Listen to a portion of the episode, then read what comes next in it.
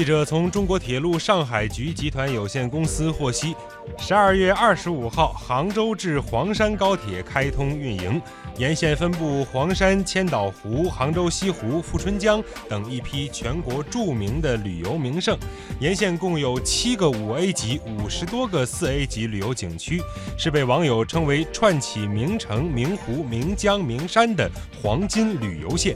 杭黄高铁东起浙江省杭州市，中到黄山市，全长二百六十五公里，全线设九座车站，初期运营时速为二百五十公里。杭黄高铁开通运营后，将大大压缩杭州到黄山间的时空距离。